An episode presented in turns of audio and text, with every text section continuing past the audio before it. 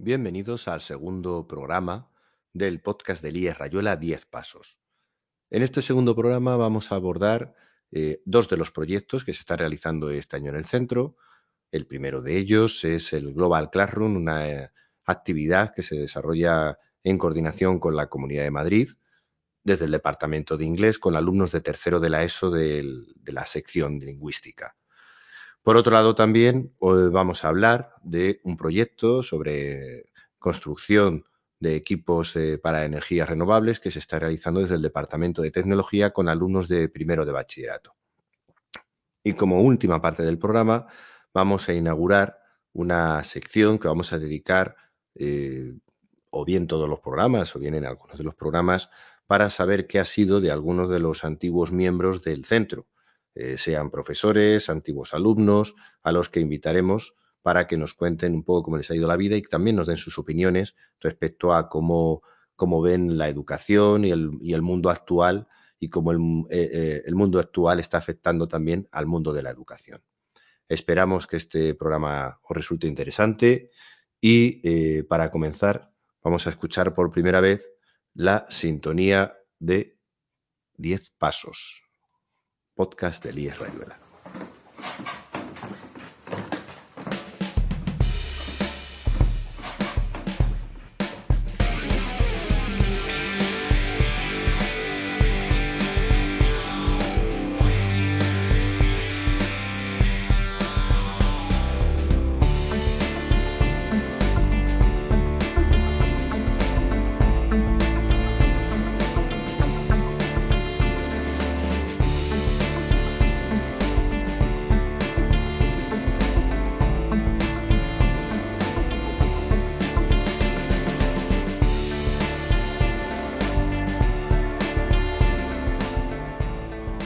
De las nuevas asignaturas que se ha implantado con la LONLOE es la asignatura de eh, tecnología e ingeniería en primero de bachillerato. Se trata de una asignatura que algunos de los alumnos del Instituto del Bachillerato de Ciencias y Tecnologías han seleccionado y en la cual, como parte de la asignatura, aparte de trabajar otras cuestiones relacionadas con la tecnología, se han implicado en un proyecto con la Universidad Politécnica, concretamente liderado desde la desde la universidad en la, en la Facultad de Industriales, de Ingenieros Industriales, y que nos van a contar un poco en qué consiste el proyecto que tienen que realizar y, cuál es el objetivo del, del, trabajo.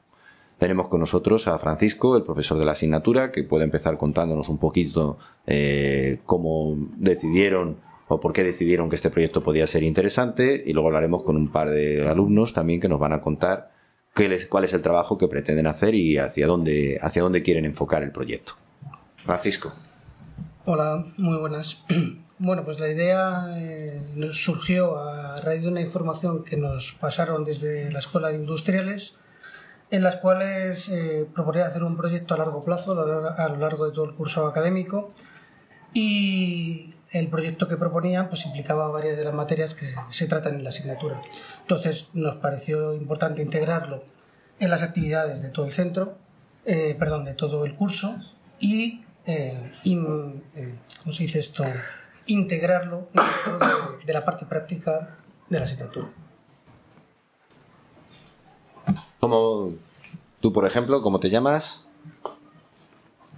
Nicolás Velasco. Bueno, el apellido, me he preguntado por el nombre, no por el apellido, pero vale, Nicolás Velasco, muy bien. Eh, dentro de la actividad eh, realizasteis una salida extraescolar el sábado hace un par de semanas. ¿Qué estuvisteis viendo? ¿Cuál fue un poco el enfoque de esa, actividad? ¿Y cómo os prepararon para el proyecto que tenéis que realizar? Bueno, pues nos explicaron un poco eh, las diferentes áreas que tenemos que hacer para el proyecto y las diferentes fechas de entrega y nosotros eh, en la asignatura aquí en el instituto pues tenemos que realizarla en clase. Eh, dependiendo de la fecha de entrega, pues vamos a empezar ahora con la primera tarea, que es para la semana que viene, y luego ya pues iremos con la segunda. ¿Y el proyecto, tú cómo te llamabas? Adrián. Vale, si no quieres decir el apellido, efectivamente no pasa nada. Y ¿En qué consiste realmente el proyecto? ¿Qué es lo que vais a hacer? Lo que se pueda contar, claro, porque este es un proyecto en el que participan también otros centros y que se supone que es competitivo, ¿no? Sí, eh, consiste en hacer una placa fotovoltaica que gire con el sol y que siempre apuntando a él para obtener el máximo de energía posible. ¿Qué visión tenéis eh, los alumnos con vuestra edad ahora mismo del tema de las, de las nuevas tecnologías relacionadas con la energía, el tema de las energías renovables? ¿Os preocupa este tema más allá del aspecto científico o, del aspecto tecnológico como parte de la asignatura o realmente consideréis que es algo eh, de lo que os tenéis que preocupar vuestra generación para evitar que, el, bueno, pues que el clima, que el, que el planeta poco a poco se vaya deteriorando? ¿Cómo lo veis?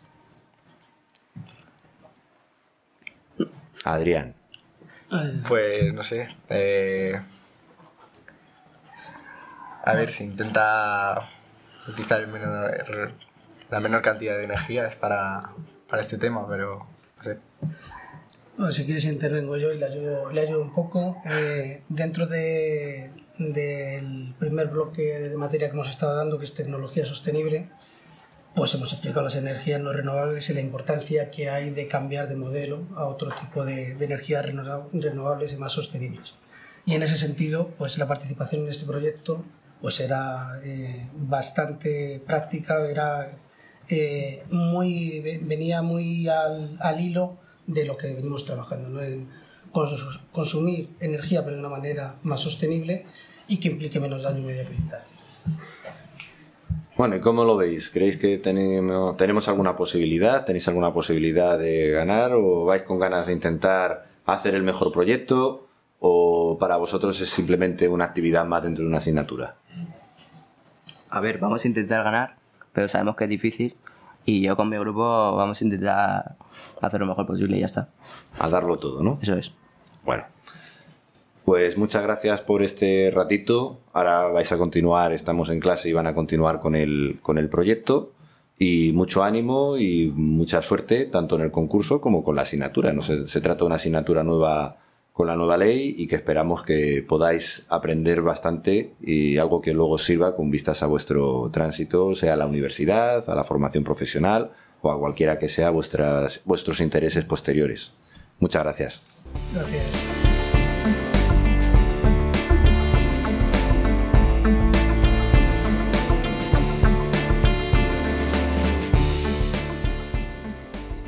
Nosotros cuatro de los alumnos que han participado en el concurso, certamen o actividad del Global Classroom que se organiza por el Departamento de Inglés eh, con alumnos de tercero de ESO. Son, eh, se trata de una actividad organizada por la Comunidad de Madrid en la cual participan la mayor parte de los centros bilingües de la Comunidad de Madrid. ¿Podéis contarnos uno de vosotros en qué consiste la actividad? Vale, em, básicamente... Eh, ¿Cómo, te llamas? El nombre, con el nombre nos vale por protección. Isabela Prutica, y yo represento a Rumanía en el concurso. Em, vale, eh, es básicamente... Básicamente es un concurso en el que van 10 alumnos de cada instituto y cada uno representa un país y es un debate...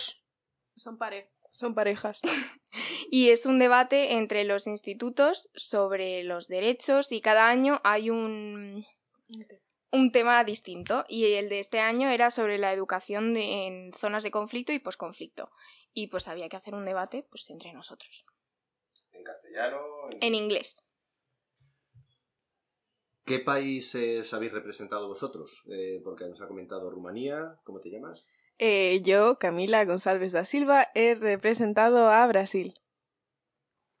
Yo, Asier, eh, junto a mi compañero, he representado a Ghana. Yo me llamo Miguel y he representado a Qatar. ¿Y cuáles, cuál, digamos, cuáles fueron los retos para prepararlo? ¿Cómo, ¿Cómo hicisteis para preparar la actividad? ¿Qué habéis hecho en la, qué se está haciendo en clase con, con, la auxiliar de conversación y con la profesora para, para ir preparando las actividades?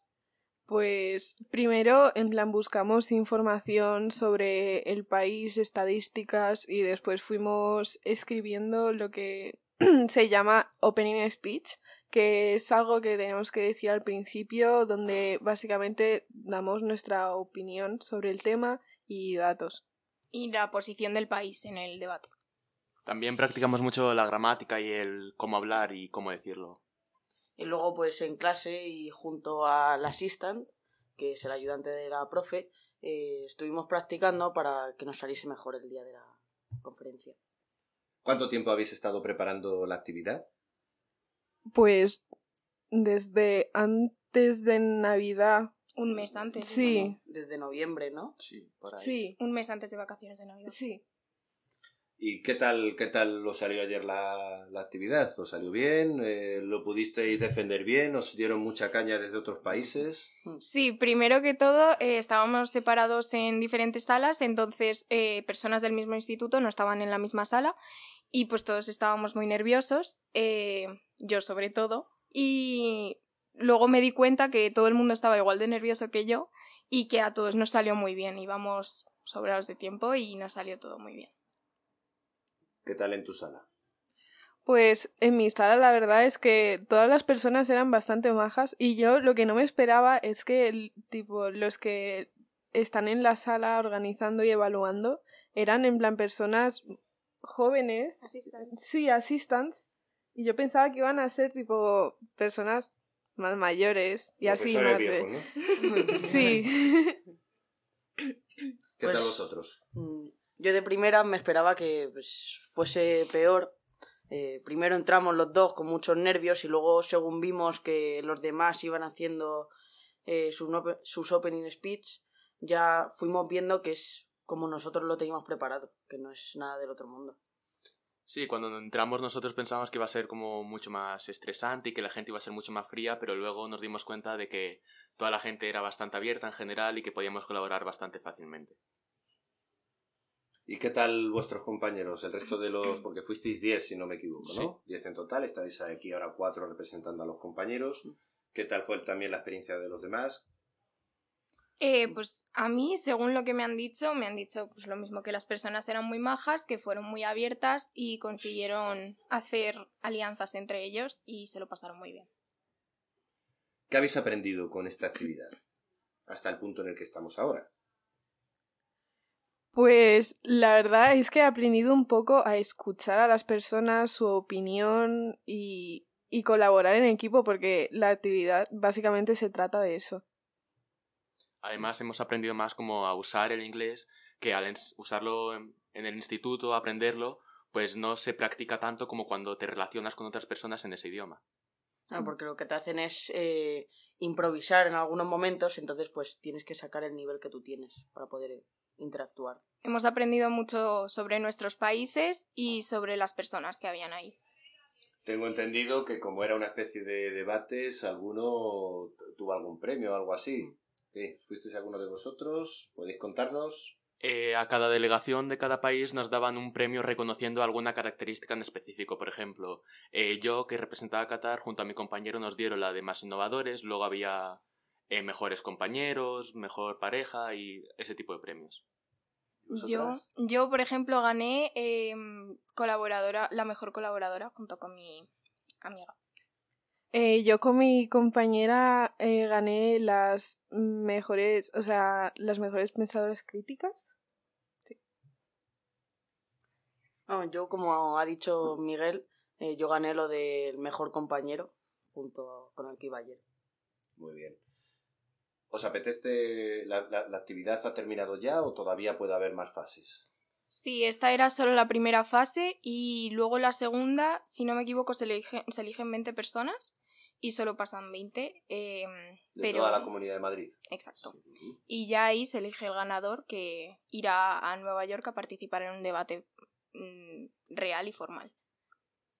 Bueno, pues vamos a ver si hay suerte y alguno de vosotros os salió lo suficientemente bien como buenos compañeros, innovadores y demás. Y sois de los elegidos. Y si no, en todo caso, pues lo más importante, espero que de la, de la actividad pues hayáis aprendido cosas que os puedan ser útiles para, para vuestra vida. El, el- el enfrentarse también al público, el- como ya habéis apuntado un poco, el, el tener que hablar en público, en este caso además en otro idioma, pues es un, es un esfuerzo importante, pero también es una experiencia yo creo que puede ser enriquecedora para vosotros, ¿verdad? Sí. Pues muchas gracias por haber, por haber venido y esperamos que sigáis haciendo este tipo de actividades y que os sigáis involucrando en este tipo de proyectos. Muchas gracias. Gracias.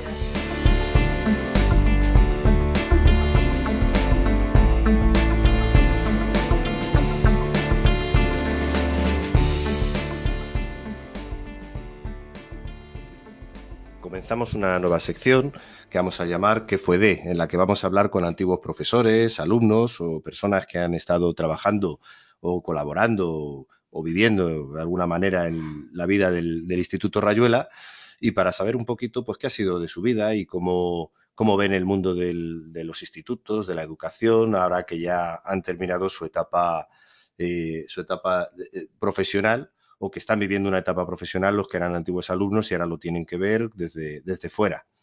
Hoy tenemos con nosotros a Lucía Rodríguez, que fue durante prácticamente 20 años profesora de, latín y griego del Departamento de Cultura Clásica del Instituto Rayuela y que ya eh, finalizó, se jubiló hace tres años ya, ¿no? Dos, tres años, dos, tres años.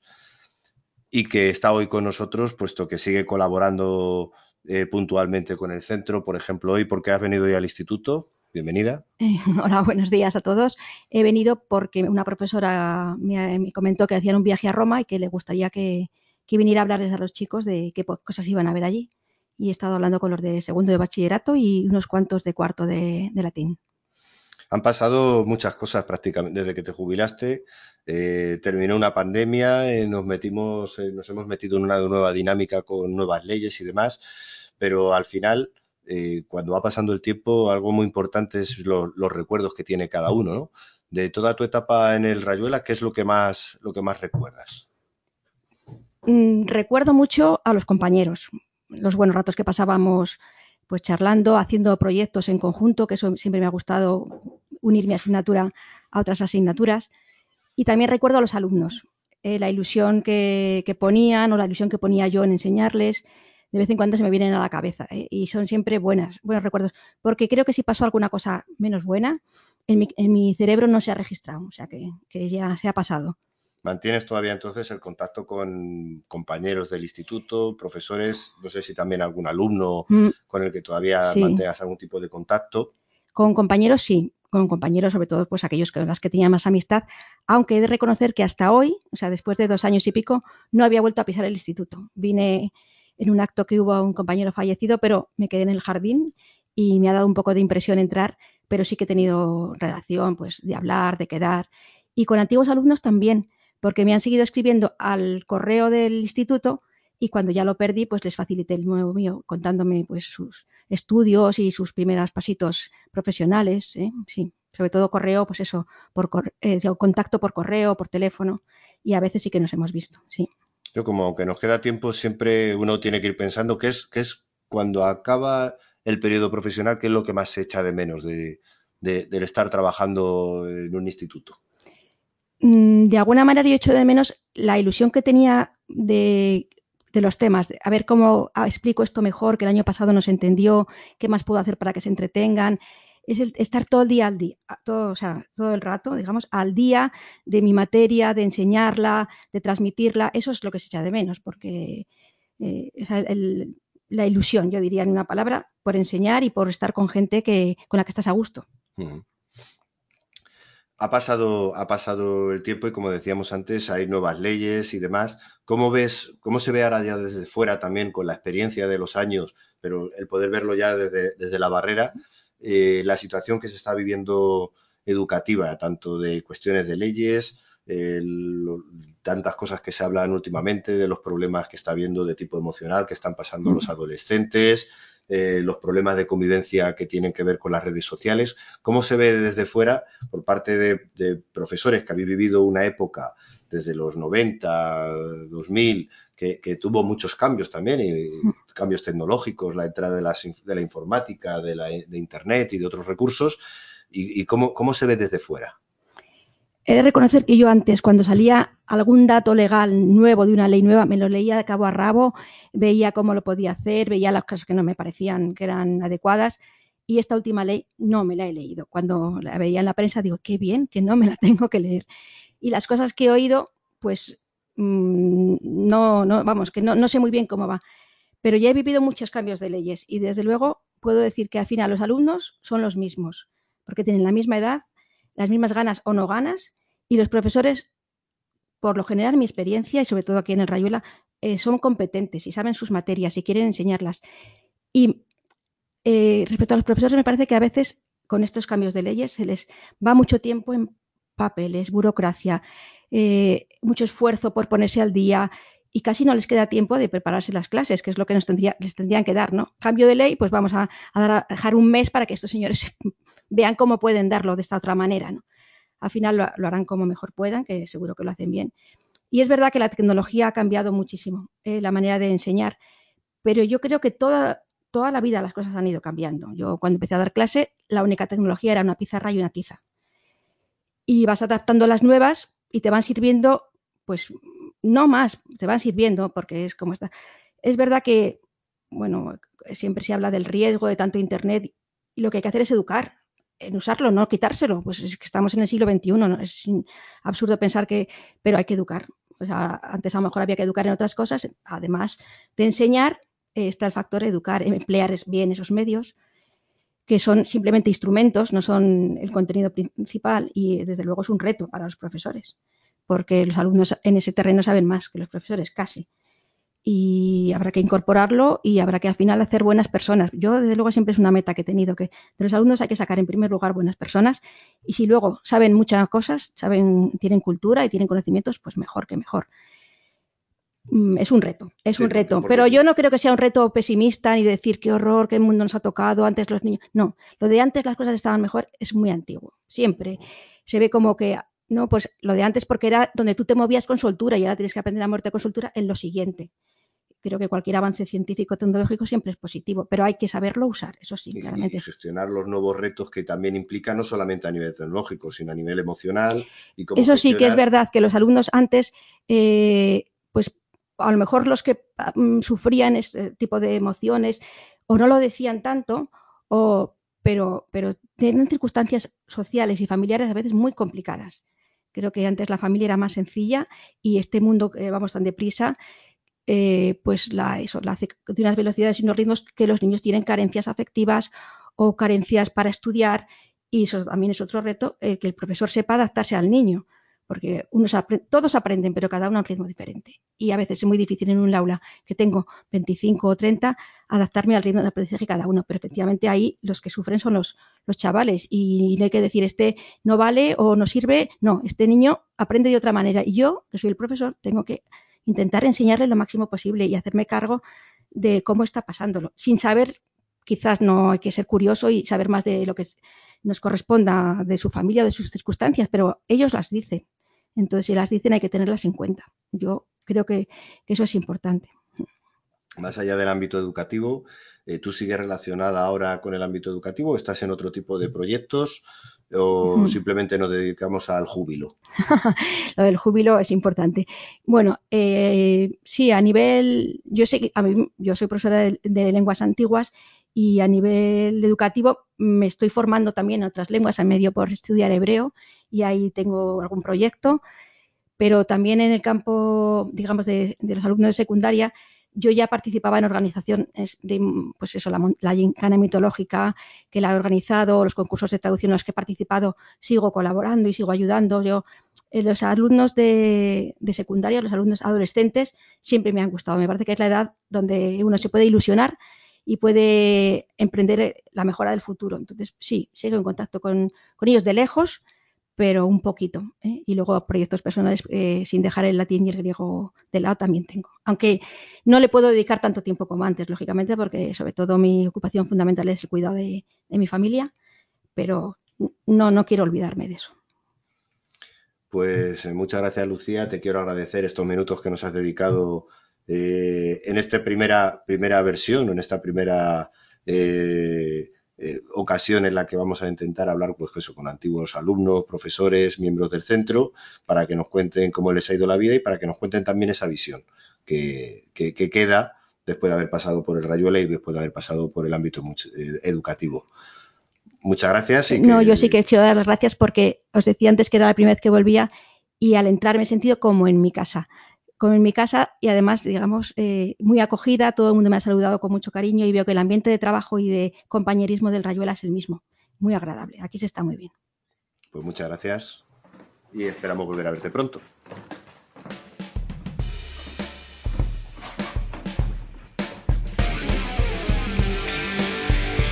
Esperamos que os haya resultado interesante el programa y muy pronto volveremos con el tercer episodio de la temporada de 10 Pasos, el podcast de Elías Rayuela. Hasta pronto.